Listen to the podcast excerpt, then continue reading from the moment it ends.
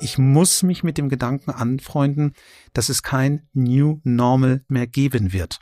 Es wird in Zukunft nur noch New geben. Sagt Dino Cardiano, Dozent für Medienmanagement und Kommunikation an der International University in München und der IBA in München und Gesellschafter der Marketing and Innovation Group.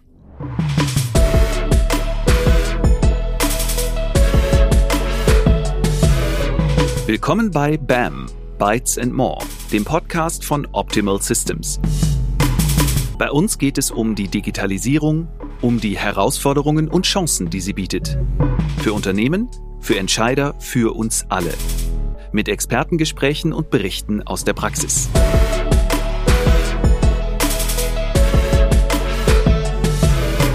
Die Fragen stellt Dr. Sabine Holl. Die sozioökonomische Transformation, also die Auswirkungen der Digitalisierung auf unsere Arbeitswelt und Gesellschaft, sind eines der Kernthemen, die Dino Cardiano beschäftigen. Der Dozent für Medienmanagement und Kommunikation an der International University hier in München und der IBA ist im Hauptberuf Gründer und Gesellschafter der Marketing und Innovation Group. Herzlich willkommen bei BAM, Dino Cardiano. Halli, hallo Sabine. Vielen, vielen Dank für die Einladung. Ich freue mich hier zu sein. Dino, was bedeutet für dich persönlich Digitalisierung? Für mich bedeutet Digitalisierung primär Vereinfachung meines Lebens, und zwar in jeglichem Lebensbereich, natürlich insbesondere in meinen Arbeitsumfeldern. Es geht um Schnelligkeit, es geht um Zugriff auf Informationen, auf Wissen zu jedem Zeitpunkt und ähm, an jedem Ort. Und letztendlich geht es für mich um Demokratisierung, um Demokratie, wenn ich über Digitalisierung nachdenke. Da zeichnest du ja einen ganz großen Bogen. Da sind wir mit einem kleinen Schritt mitten im Metaversum. Ob wir uns dessen bewusst sind oder nicht, wir sind schon längst ein Teil davon. Eine Welt, in der Virtualität, erweiterte Realität und physische Welt miteinander verschmelzen. Das verändert natürlich auch die Art, wie wir miteinander umgehen, arbeiten und denken.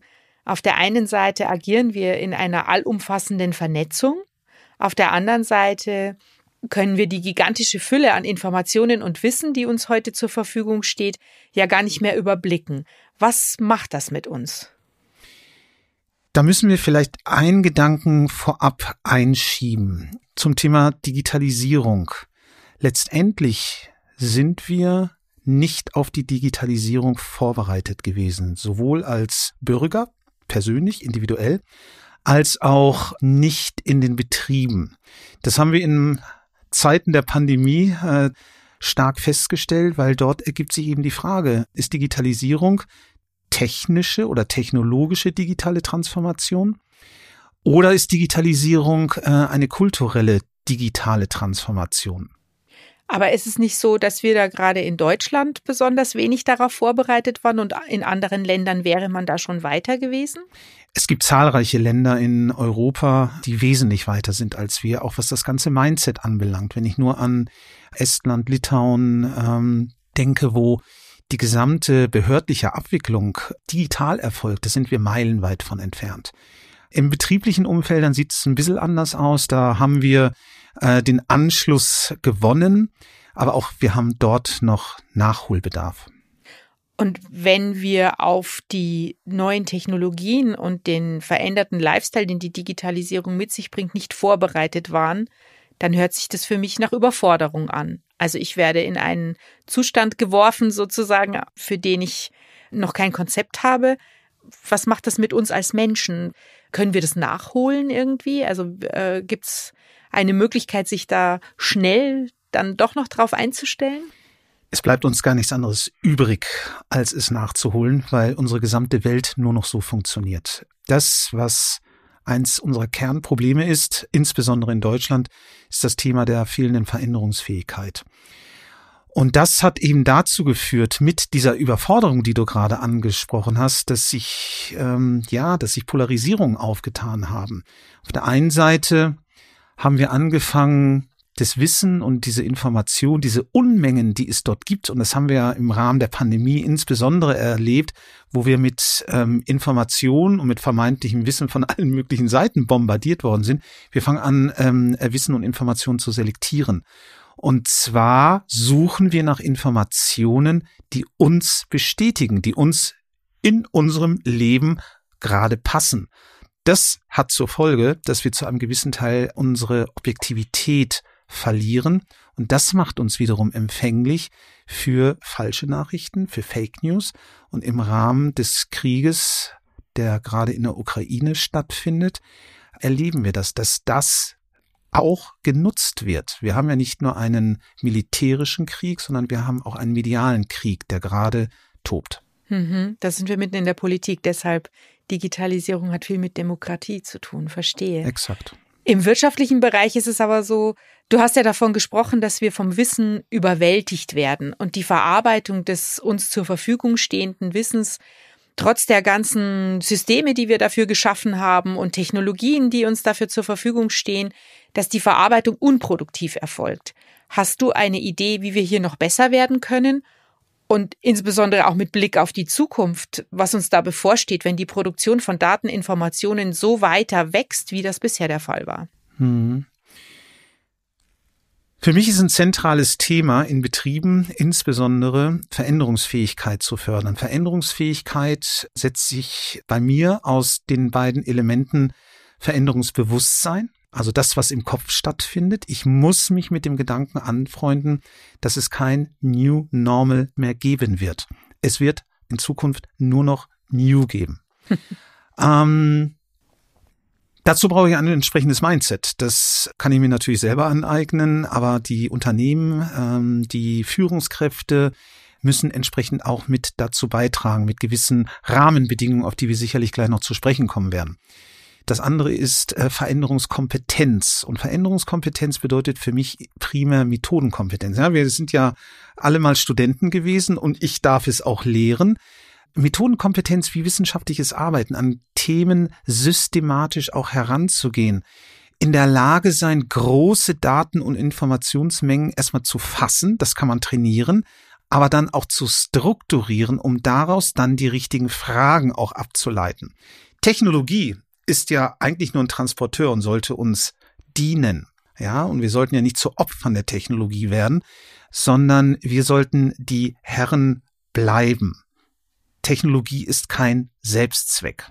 Letztendlich sollte Technologie dazu dienen, uns in unseren Arbeitsumfeldern zu unterstützen, einen besseren Job zu machen, ähm, unser Leben zu vereinfachen wir müssen uns aber auch über eins im Klaren sein, dass wir in dieser komplexen Welt auch mit der Unterstützung der Technologien immer nur noch Teilrealitäten abbilden können, beziehungsweise die Konstruktion von Teilrealitäten oder von Realitäten. Deswegen ist eine Methodenkompetenz, die zum Beispiel aus der Systemtheorie, aus dem Konstruktivismus kommt, so entscheidend. Denken in Systemen. Ähm, wenn ich über Technologie und Unterstützung durch Technologie rede, wenn ich über die eigenen Kompetenzen rede, wozu überhaupt? Was will ich eigentlich konkret erreichen und warum? Und wie will ich es erreichen? Das ist eigentlich die zweite Frage. Aber das Was beziehungsweise das Warum ist das alles Entscheidende. Und das erlebe ich in meiner beruflichen Praxis oftmals, dass eben Leuchtturmprojekte installiert werden, die manchmal einen reinen äh, Selbstzweck erfüllen, um als Technologievorreiter dazustehen. Ob sie sinnvoll und sinnhaft sind, vor allen Dingen vor dem Hintergrund, wie werden sie eigentlich angewendet von den Mitarbeitern in den Betrieben? Wie werden sie überhaupt akzeptiert, ist nochmal eine ganz andere Frage. Kommt dieses fehlende Verständnis dafür, wie man die Digitalisierung breit ins Unternehmen bringt, von dieser Denke, du hast mal gesagt, der deutsche Mittelstand denkt immer noch in den Dimensionen des Industriezeitalters. Also wir sind geprägt als Wirtschaftsstandort von Erfolgsgeschichten aus Branchen wie Maschinenbau, Stahlproduktion, Chemie und so weiter. Also alles sehr im 20. Jahrhundert verhaftet. Wir sind da weit inzwischen darüber hinausgewachsen. Unser Denken aber nicht mit. Ist das Teil des Problems, wie du es gerade beschrieben hast? Ja, wir befinden uns im Informations- und Wissenszeitalter und nicht mehr im Industriezeitalter. Und die Branchen, die du gerade gesprochen hast, das sind alles Vergangenheitserfolgsbranchen. Ähm, aber eben mit der Betonung auf Vergangenheit. Das, was wir hier meiner persönlichen Meinung nach ähm, verpasst haben, das hängt ein bisschen mit unserem System hier zusammen. Wir haben ein vermeintlich äh, tolles äh, Gesundheitssystem, Sozialsystem wir sind in Sicherheit gewiegt worden und haben uns auch in diese Sicherheit begeben. Wir können nicht mit Unsicherheiten umgehen. Das ist unser Problem zum einen. Zum anderen ist das andere Problem, wir denken immer noch linear. In diesen komplexen Welten dürfen und können wir aber gar nicht mehr linear denken. Und dieses lineare Denken führt eben auch dazu, dass ich ein Ergebnis immer am Ende schon vordenke. Aber Ergebnisoffenheit zu erarbeiten oder damit zu arbeiten, ist eben ein ganz großes Thema. Und damit zusammenhängt eben auch, dass wir in ganz, ganz vielen Unternehmen hier in Deutschland eine fehlende wirkliche Fehlerkultur haben und eine tatsächlich fehlende Reflexionskultur. Für mich sind das oftmals einfach nur Lippenbekenntnisse, die man dann in irgendwelchen schönen gedruckten Broschüren sieht, die gesprochen werden, aber nicht wirklich gelebt werden. Das sind ja eigentlich auch so Dinge, wie sie von der Generation Y auch eingefordert werden. Ne? Also die stellen Bewährtes in Frage, die stellen Geschäftsmodelle auf den Kopf, die trauen sich was, sind dabei sehr leistungsorientiert. Wie können denn solche Arbeitgeber, die in diesem Sicherheitsdenken, in diesen Dimensionen des Industriezeitalters noch ein bisschen drinstecken, für solche jungen Leute ein Arbeitgeber auf Augenhöhe werden? Also wie können sich diese Kulturen einander annähern, um das Potenzial dieser Fachkräfte dann auch besser für die eigene Entwicklung nutzen zu können? Die Gen Y, wenn man sie jetzt einfach mal wirklich stereotyp betrachtet, kann man adressieren, beziehungsweise was muss man dort erreichen? Ähm, man muss sich ihre Loyalität verdienen. Die Generation Y ist leistungsorientiert, ist hochgradig gebildet. Sie weiß aber auch um ihren Wert. Und diesen Wert möchte sie gewertschätzt haben. Also Anerkennung ist ein großes Thema. Hm, das Übergeordnete, Sinn und Zweckgebung ist das andere. Sie brauchen schon das Big Picture und möchten sich nicht in diesen kleinteiligen Fachexperten Umgebungen zurechtfinden, sondern sie möchten schon das Big Picture sehen und sie möchten ihre eigene Beteiligung an der Erfüllung eines Big Pictures oder einer größeren Zielsetzung dann auch sehen. Also das ist das eine, das Thema Weiterentwicklung ist das andere Thema, also diese jungen Menschen wirklich nicht nur fachlich weiterzuentwickeln, sondern auch persönlich weiterzuentwickeln, ist äh, von zentraler Bedeutung und das bedeutet eben ganz neue Anforderungen an Führungskräfte. Und ähm, das ist in vielen Unternehmen eine Herausforderung. Du hast jetzt selbst in deiner Karriere auch Stationen im Marketing eines Textilhandelsunternehmens durchlaufen. Wir wissen aus Fallstudien zur Einführung von Inayo als Enterprise Content Management System bei Kunden wie Adler, McCain, Dierberg oder Taco, dass der Bedarf an Informationsmanagement auf der operativen Ebene hier besonders groß ist. Kann eine intelligente Software zum Management von Dokumenten und Unternehmenswissen nicht Teil einer solchen Lösung sein? Ja, kann es sein, aber auch nur zu einem sehr, sehr begrenzten Anteil was die Technologien heute bieten. Wenn wir über Enterprise ähm, oder Business Software Solutions mal nachdenken, dann können wir dort sehr, sehr gut Faktenwissen abbilden. Faktenwissen ist strukturierbares und ähm, kontextualisiertes Wissen, was ich dort abbilden kann. Es gibt einen Fall, der schon über zehn Jahre alt ist, aus einem großen Konzern hier in München, der festgestellt hat, dass das Durchschnittsalter im Konzern weltweit vermeintlich zu alt ist. Dann hat man sehr, sehr panisch, und zwar innerhalb von zwölf Monaten, ein mh, hm, Vorruhestandsprogramm ins Leben gerufen und hat dann viele, viele junge und jüngere Mitarbeiter dann auch eingestellt. Und dann, ähm, ich stereotypisiere mal, ist eine 29 oder 30-jährige junge Dame für eine Funktion angestellt worden, die von zwei oder drei Mitarbeitern, die zusammen 150 Jahre Berufserfahrung in diesem Konzern auf dem Buckel haben, angestellt worden, beziehungsweise sie sollte dann diese Funktion übernehmen. Ich glaube, ich muss nicht weiterreden, das funktioniert nicht. Gerade in Konzernen oder in größeren Mittelständlern ist das Thema Sozialsystem von zentraler Bedeutung, um in einem äh, solchen Umfeld ja praktisch zu überleben beziehungsweise dort voranzukommen. Also Faktenwissen ist abbildbar in diesen Systemen. Anwendungs- und Erfahrungswissen ist nicht abbildbar, zumindest zurzeit noch nicht abbildbar.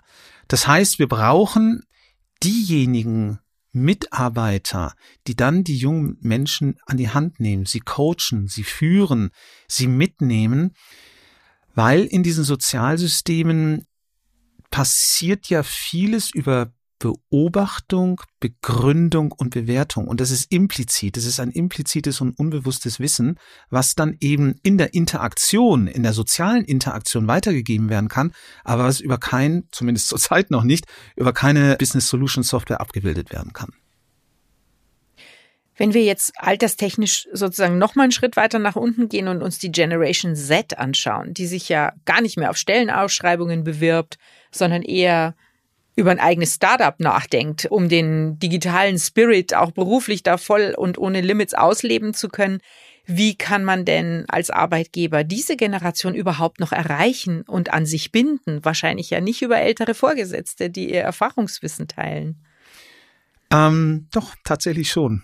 Diese älteren Vorgesetzten müssen über bestimmte Fähigkeiten verfügen. Das mag sich jetzt arrogant anhören, ja, wir als Unternehmen müssen uns um die Gunst dieser, dieser Generation Z bewerben, weil sie eben nicht von sich aus in ein gängiges Arbeitsumfeld hinein wollen. Was wir wirklich verstehen müssen, ist, dass diese Generation viel, viel empathischer, obgleich dieser digitalisierten Welt, in der sie ja groß geworden sind, dass sie viel, viel empathischer sind, als wir uns das jemals vorstellen können und sie sind auch viel empathischer als wir. Sie wissen es nur nicht. Viele von ihnen wissen es nicht. Heißt, wie gehe ich an diese Generation dran? Indem ich ihnen Sinn und Zweck vermittle, das was auch schon für die Gen Y ganz, ganz wichtig ist, Partizipation auf Augenhöhe. Man muss sie ernst nehmen.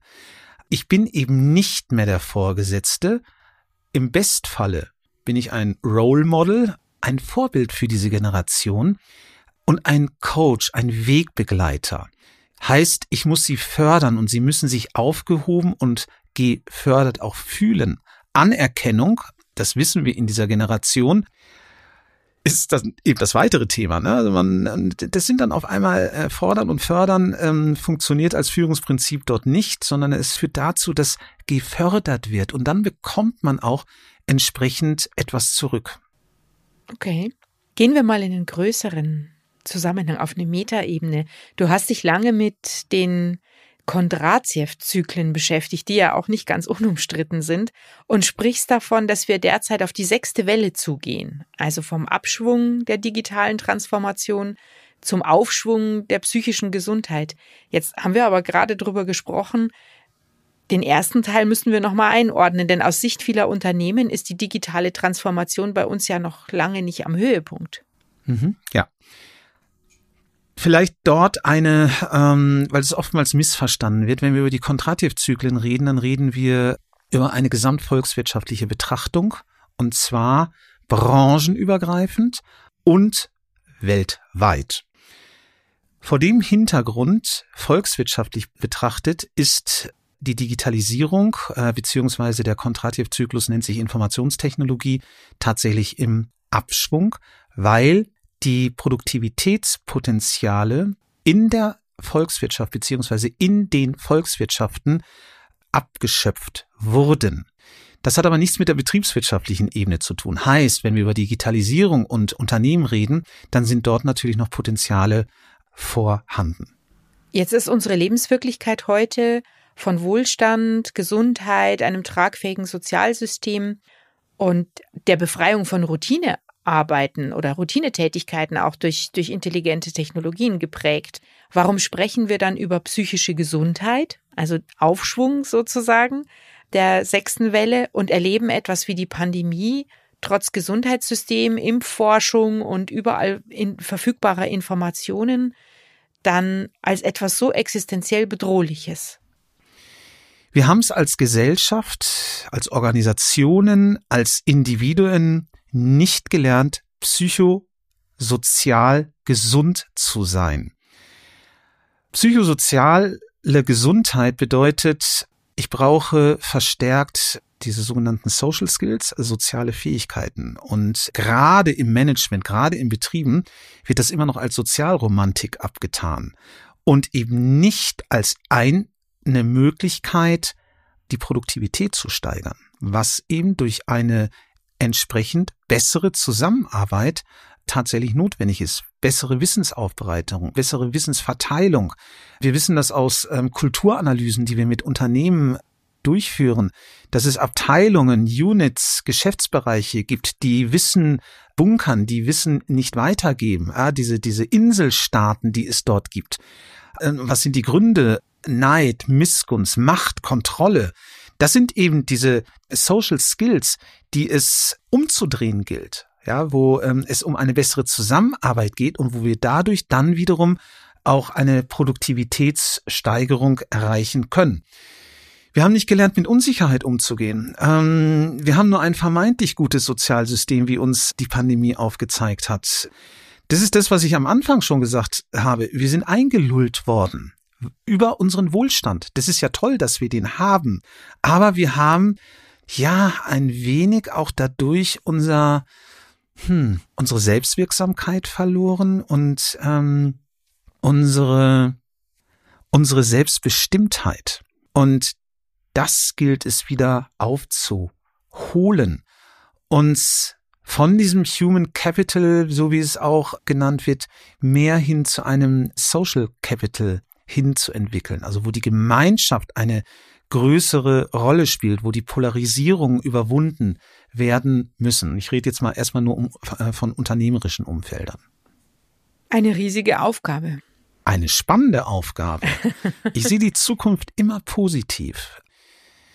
Wir haben so viel Weiterentwicklung in der Menschheitsgeschichte erleben dürfen.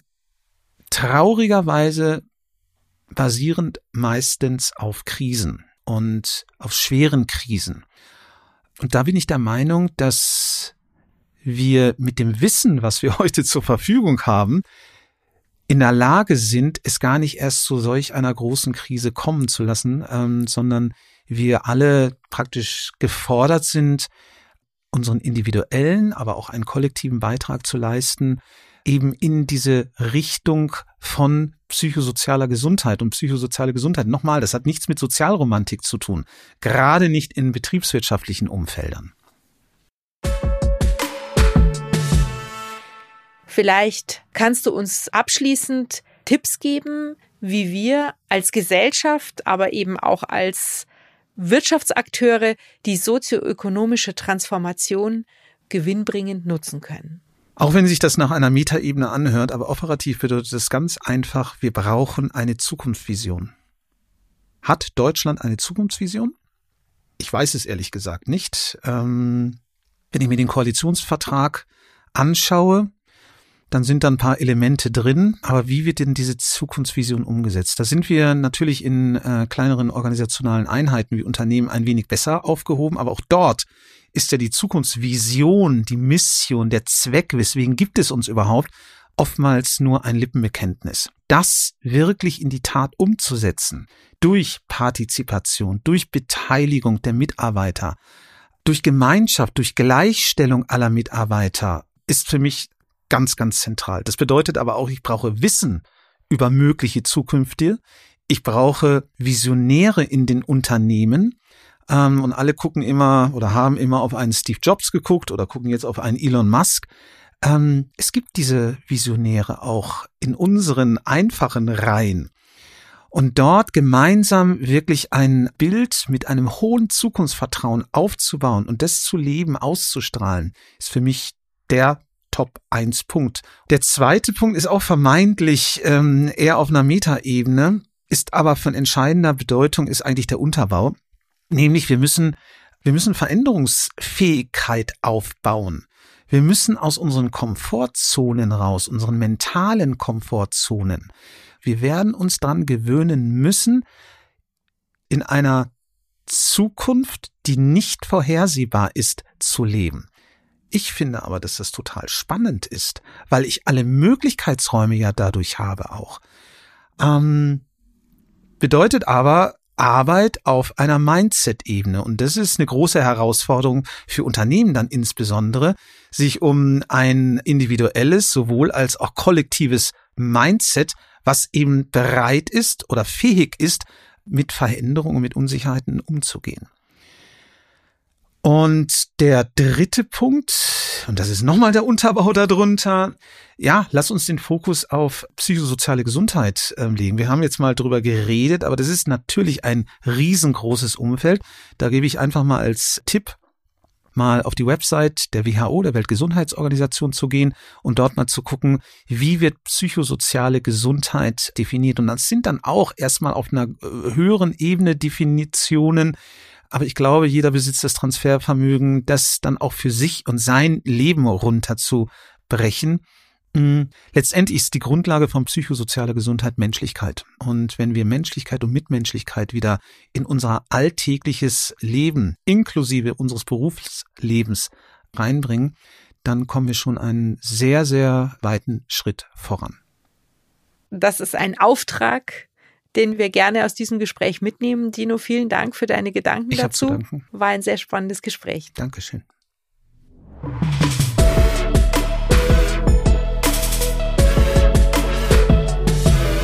Sie hörten BAM, Bytes and More, den Podcast von Optimal Systems. Mehr Infos zur Digitalisierung und unseren Lösungen finden Sie auch in unserem Blog unter optimal-systems.de/blog. Abonnieren Sie uns.